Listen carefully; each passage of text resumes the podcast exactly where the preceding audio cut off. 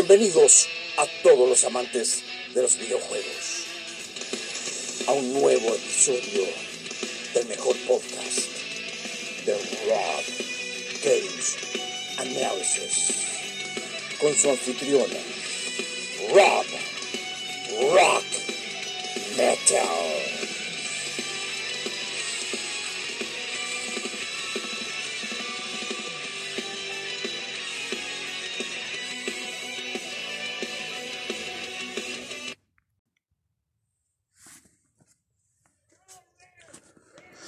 Hola, muy buenas a todos.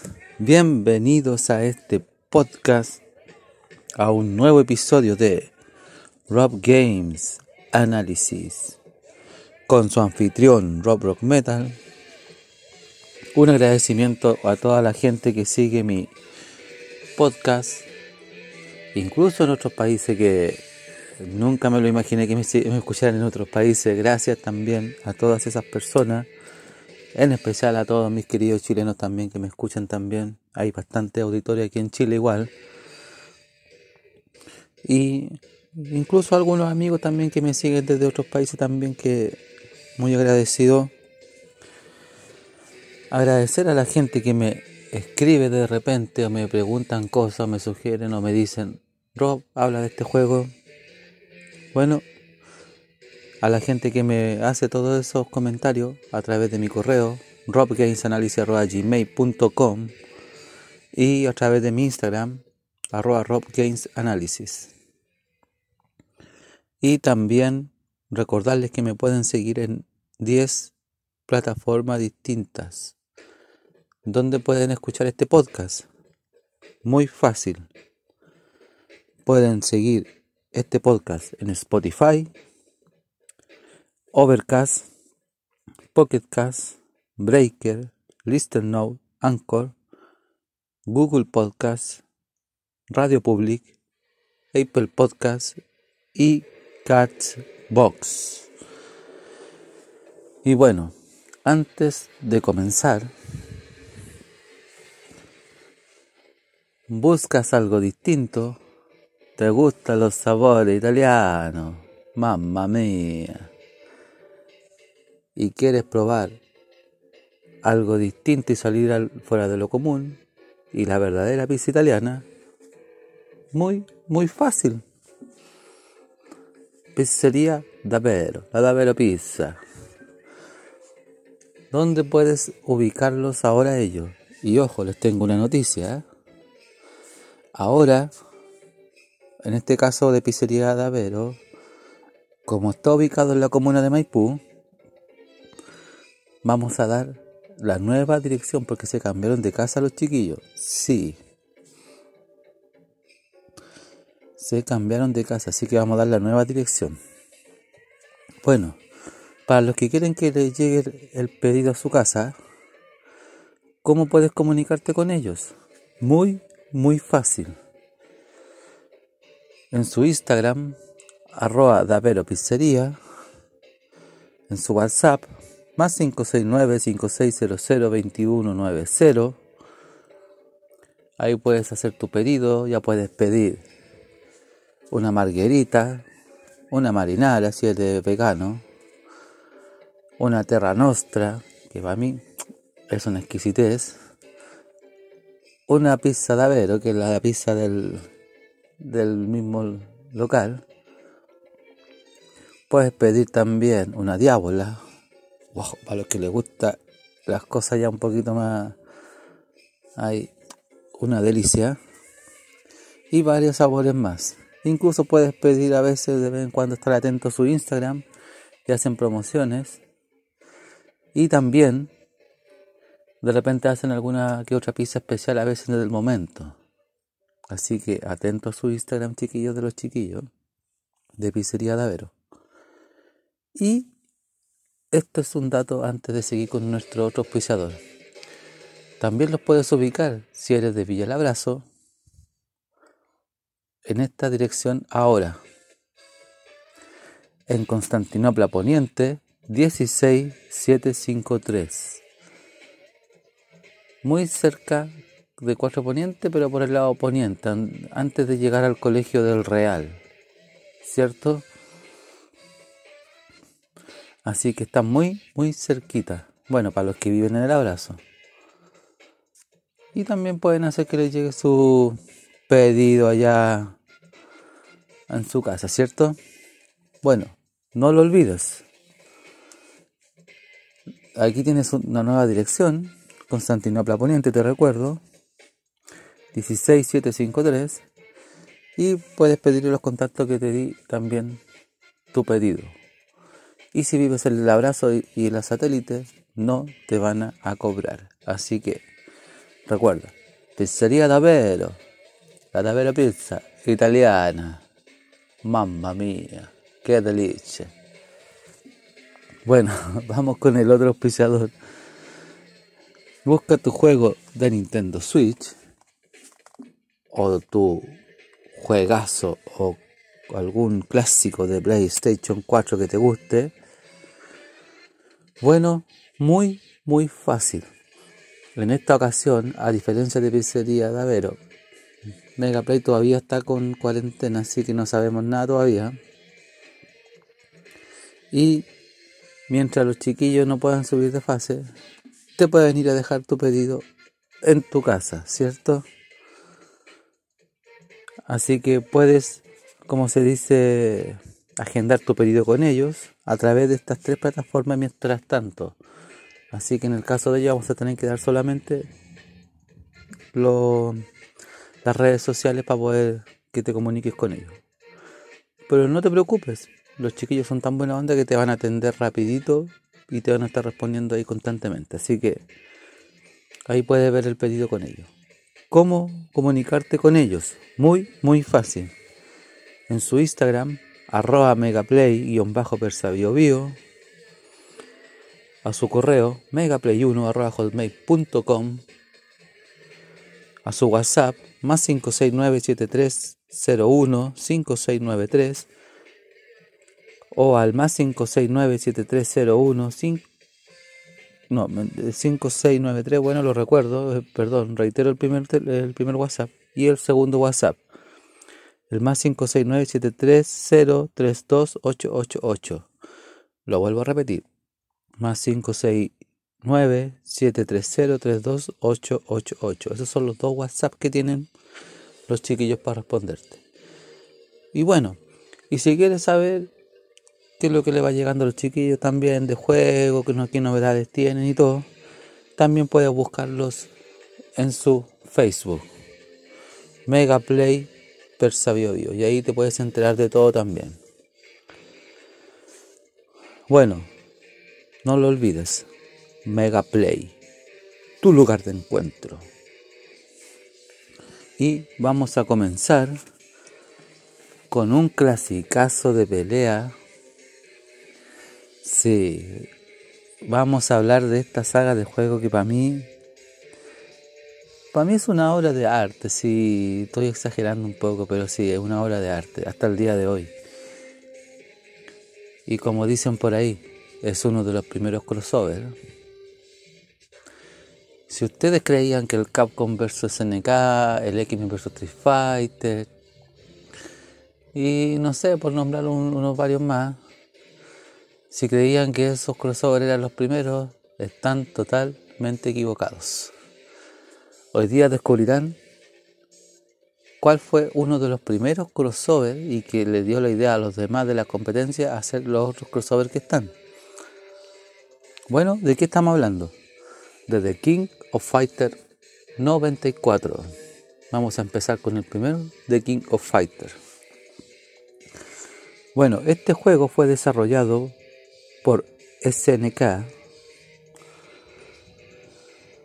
y salió el 25 de agosto de 1994 y salió para las siguientes plataformas.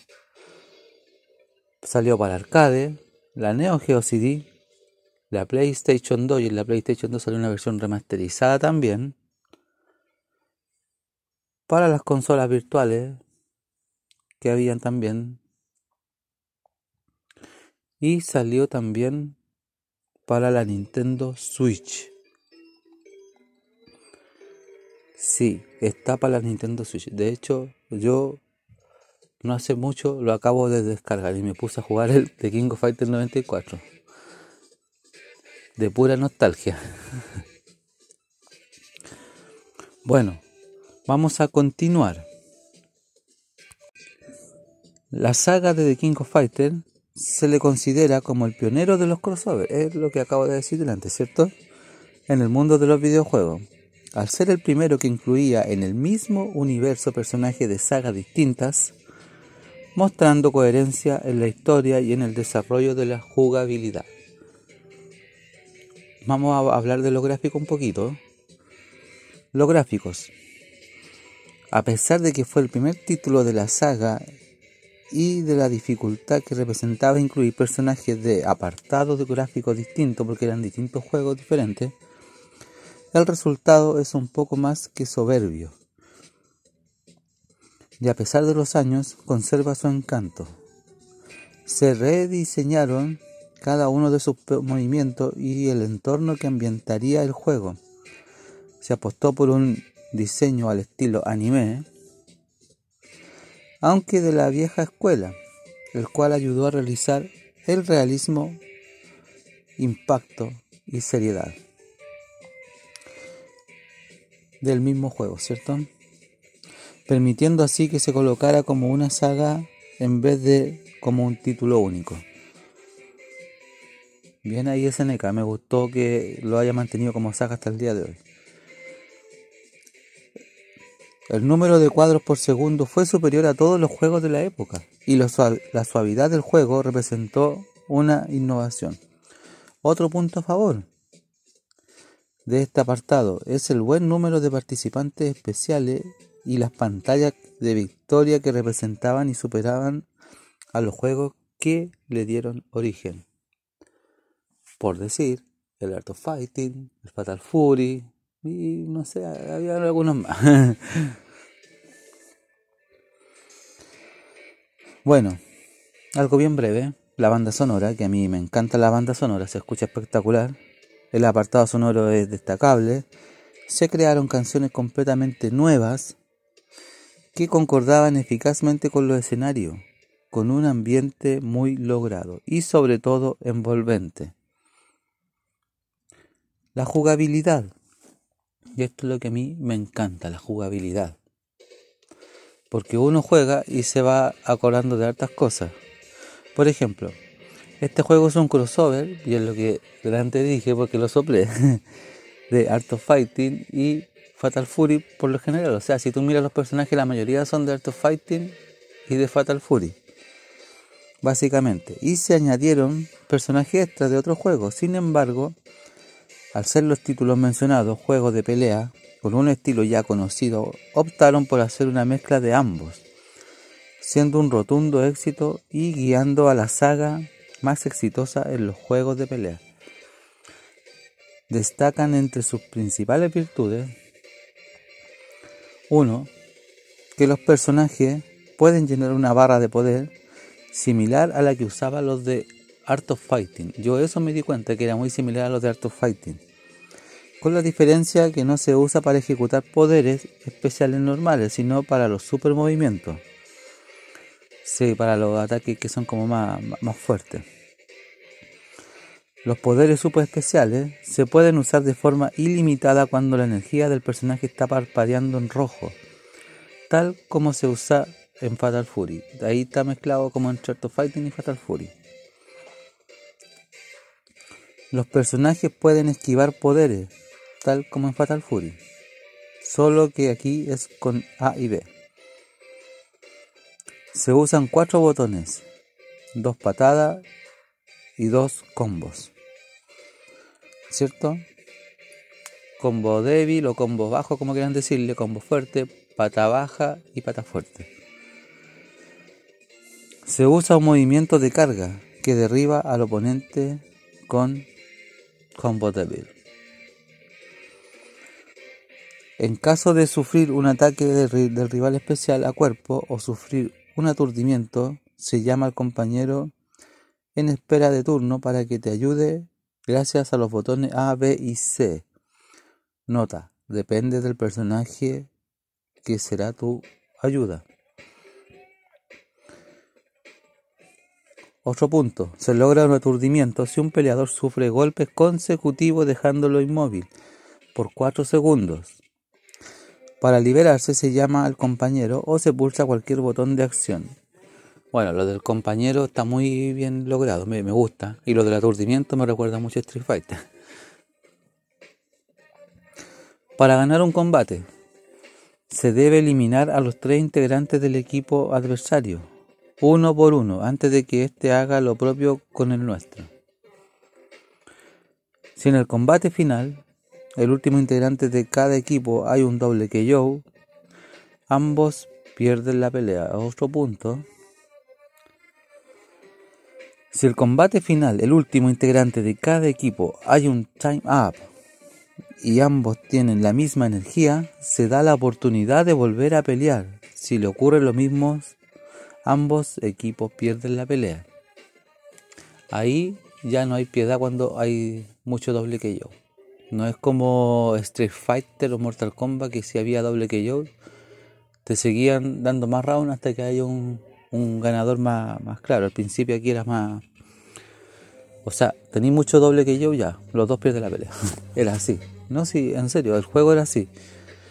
Era muy difícil. Y el último punto.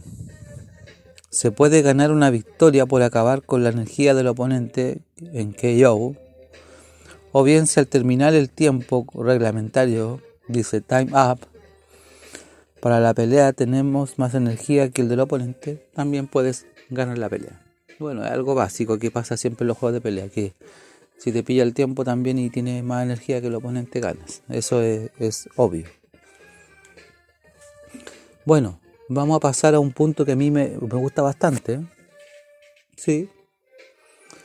A la historia del juego. Vamos a ir a la historia del juego. Bueno. Rugal Bernstein es un notorio traficante de armas y droga, y así también como un increíble, habilidoso y despiadado luchador. Encontrándose aburrido por la falta de un competidor digno, decide ser el anfitrión de un nuevo torneo King of Fighters. El torneo King of Fighters fue anteriormente organizado por Giz Howard y en los juegos de Art of Fighting 2 también. Y en el primer Fatal Fury, que fueron los primeros King of Fighters que fueron organizados. Y por Krauser en Fatal Fury 2. Rugal hace que su secretaria, la asesina Mature, viaje a ocho distintos alrededor del mundo para invitar a ciertos luchadores a participar de su nuevo torneo. A diferencia de los torneos previos, el nuevo King of Fighters es un torneo de equipo, donde cada equipo representará a una de las siguientes ocho naciones. Inglaterra, Estados Unidos, Brasil, Corea, Japón, México, Italia y China. Así que era un poquito más diferente. Bueno, vamos a ver los personajes que se encuentran aquí. Que para mí es un es un encanto porque para mí el primer crossover que existió fue este. Y miren, los personajes incluyó a estelares de Art of Fighting como Ryo Sakazaki, Robert García, Takuma Sakazaki, Yuri Sakazaki y King de Art of Fighting de Fatal Fury. Incluyó a los hermanitos Terry y Andy Bogart, a Joe Higashi, a Mai Shiranui y a Kim Kapwan de Ikari Warriors, que era otro juego de SNK, que era un juego como tipo shooter, así como el Contra, más o menos, pero se veía desde otro ángulo, pero era como el Contra, o como los primeros Metal eh, Gear, los primeros Metal Gear que habían así. Ya, era similar. Como los de MSX, una cosa así. Se llama War. Y ahí aparecían Ralph Jones y Clark Steele. Y bueno, y un personaje que lo crean ahí también que es Hyder. También está del juego Psycho Soldier, de donde salía Athena y Kenzo. Sí, y están ambos en, incluidos en este juego, que son Athena y Kenzo. y otros creados específicamente para la ocasión, como Kyo, como Goro Daimon, como Benimaru, el mismo Rugal Bernstein, que es el jefe de aquí mismo del juego, y varios más. Ahí van a, van a ir viendo. Chang, Choi.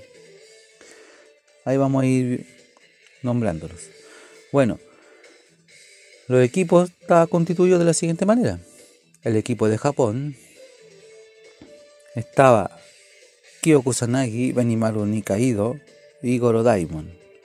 El equipo de China estaba el equipo Psycho Soldier, que era Athena Samilla, Sai Kenso y Shin Kensai.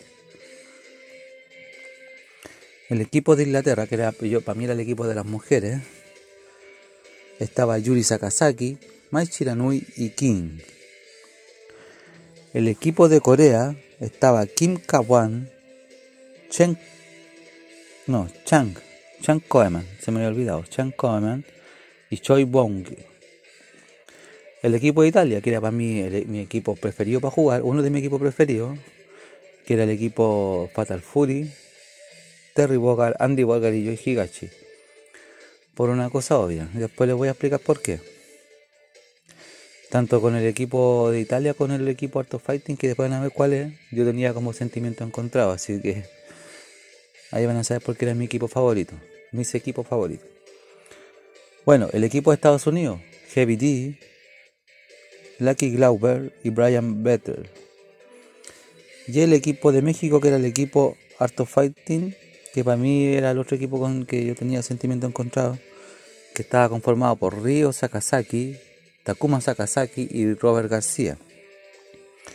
Y el equipo de Brasil, que era el equipo de Ikari Warrior, conformado por Hayden, Clark Steele y Ralph Jones. Y bueno, ya estaba el jefe final que era Rugal Bernstein.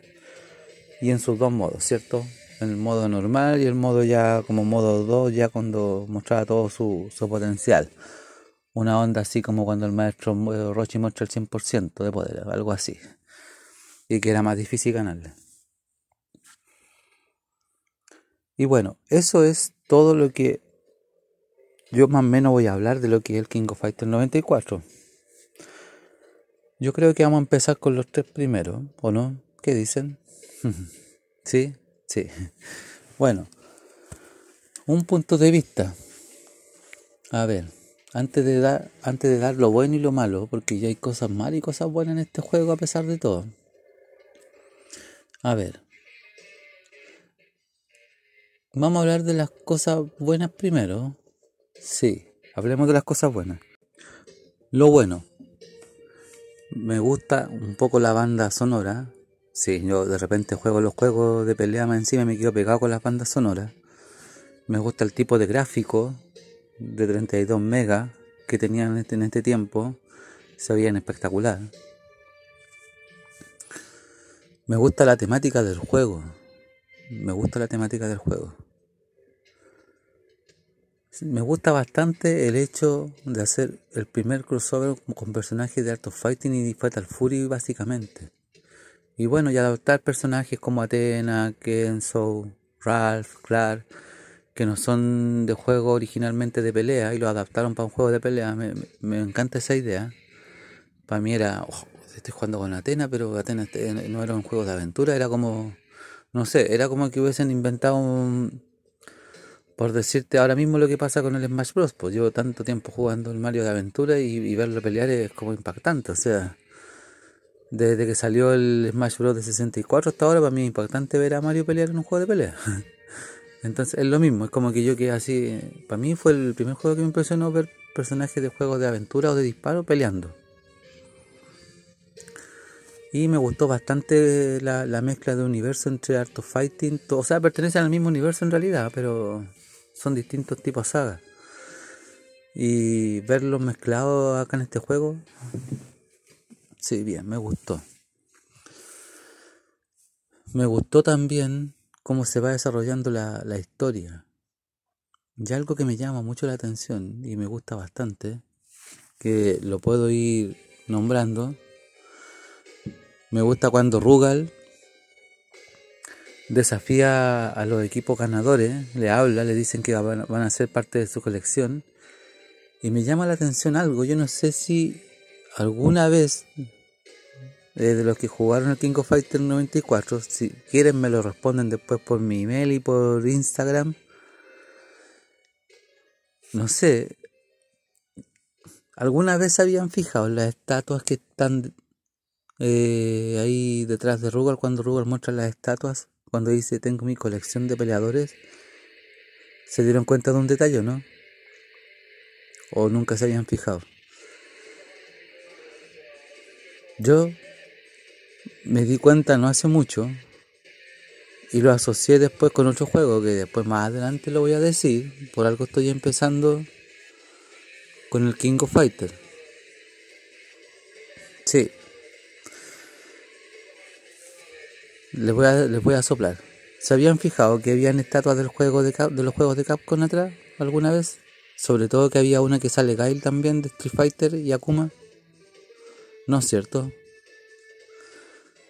Yo tampoco me había fijado en eso y me di cuenta hace poco. Claro, y ahora entendí algo que vi después en un crossover, que no lo voy a decir, no lo, no, no lo voy a... Voy a quedar callado para que se queden con la intriga, pero acuérdense de esto en algún momento cuando hable de ese crossover, lo voy a decir. Lo voy a decir y quiero que estén ahí atentos, atentos, atentos. Pero yo no me había fijado que habían estatuas de la competencia.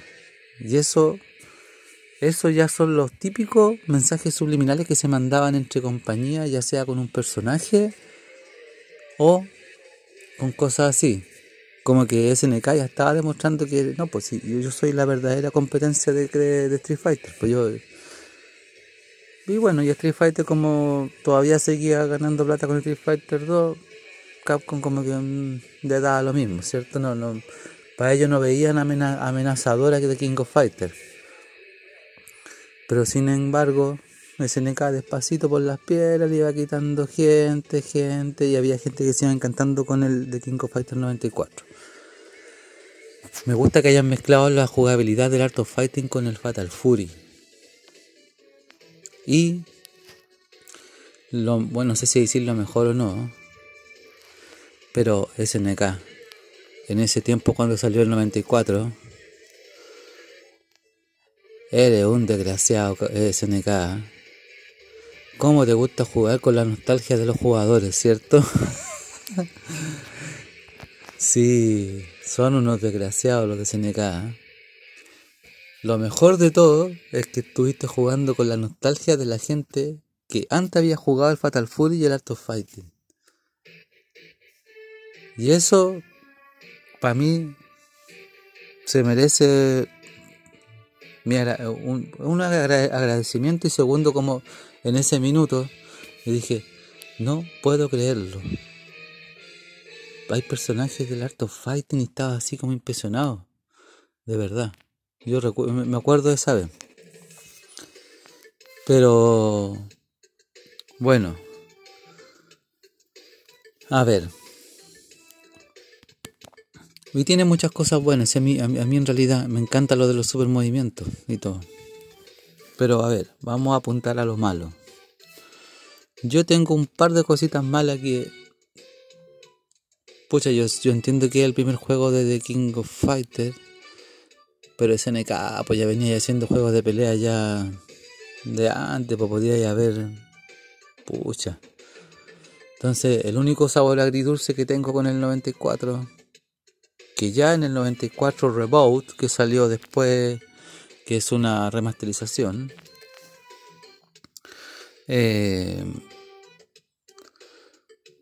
que es casi, prácticamente lo mismo, pero hay, hay, hay algunas correcciones, que lo voy a decir. A ver, no me gustó que sea tan complicado la dificultad. Era muy difícil darlo vuelta. Sí. Me recordó mucho el Mortal Kombat 2 cuando yo jugué el Mortal Kombat 2 lo encontré muy difícil la dificultad. No es difícil jugar con los personajes. Mira, ¿qué es lo que me pasa? Yo vi el King of Fighter Y yo era de lo, uno de los pocos que venía jugando del Fatal Fury, del Art of Fighting. Por ende, yo ya estaba familiarizado con algunos personajes. Ya sabía jugar con Kim, entre comillas un poquito, pero sabía jugar con Terry, sabía jugar con Andy, sabía jugar con Joe. Por, ende, ¿cuál era uno de mis equipos favoritos? El equipo Fatal Fury, o el equipo de Italia en este caso. Lo elegía porque sabía jugar con ellos de antes. Ya venía familiarizado desde el Art of Fighting con Robert, con Río. Bueno, Takuma es lo mismo que Río, pero de otra manera. También sabía jugar con ellos. Y yo un poquito, un poquito de repente me afiaté también el equipo de las mujeres, porque también sabía jugar con King, con Yuri y con Mai. Pero, a ver, personas que empezaron a experimentar con los personajes nuevos, por ejemplo con, con el equipo de Japón, Kyo, Benimaru y Goro, claro, eh, tuvieron que aprender a jugar con los personajes, pero también con la dificultad. O sea, para mí eso lo de la, la, dificultad, yo nunca estuve de acuerdo. Era muy difícil dar vuelta al juego. No era malo. Pero era muy, muy difícil dar vuelta el de King of Fighter 94. Y lo otro que no me gustó, que después está corregido en la versión de King of Fighter 94 Reboot, ojo, porque después cuando salió la versión remasterizada para PlayStation 2, eh, este juego ya por lo menos se puede hacer algo que en el 94 original no se puede. Es elegir el equipo a tu, a tu pinta, que, que, que es algo que ya lo venía implementando los juegos posteriores. Pero aquí te obligaban a jugar con un equipo sí o sí. Y eso tampoco me gustó. ¿Qué hubiese pasado si yo hubiese sido un, jugador que nunca jugó al Art of Fighting y el Fatal Fury? Tendría que empezar de cero jugando como los que aprendieron a jugar con Kyo, con los, con los peleadores nuevos. Y más encima lidiar con la dificultad alta. Yo eso para mí era muy muy difícil. Y más encima era súper poco tiempo tenía que aprender a, ganarle al oponente en menos de casi 60 segundos. Si en Street Fighter era 99 segundos. Entonces, ay, era. Para mí, yo. Eso fue lo único punto en contra que tiene el King of Fighters 94. Pero ojo, como dije, pero lo corrigieron en el 94 Reboot, que es la versión remasterizada del 94 para PlayStation 2. Incluso agregaron algunos personajes. En la versión de Reboot sale Saishu Kusanagi. Sale como sale como subjefe. Sí, sale como subjefe. Pero bueno. Así que ahí pues. Lo demás, nada que decir. Una nota de 1 a 10. Desgraciadamente no le voy a dar el 10. A pesar de que este juego me encanta. De 1 a 10 le daría un 7. Sí, porque para ser primer juego entiendo que ya se entiende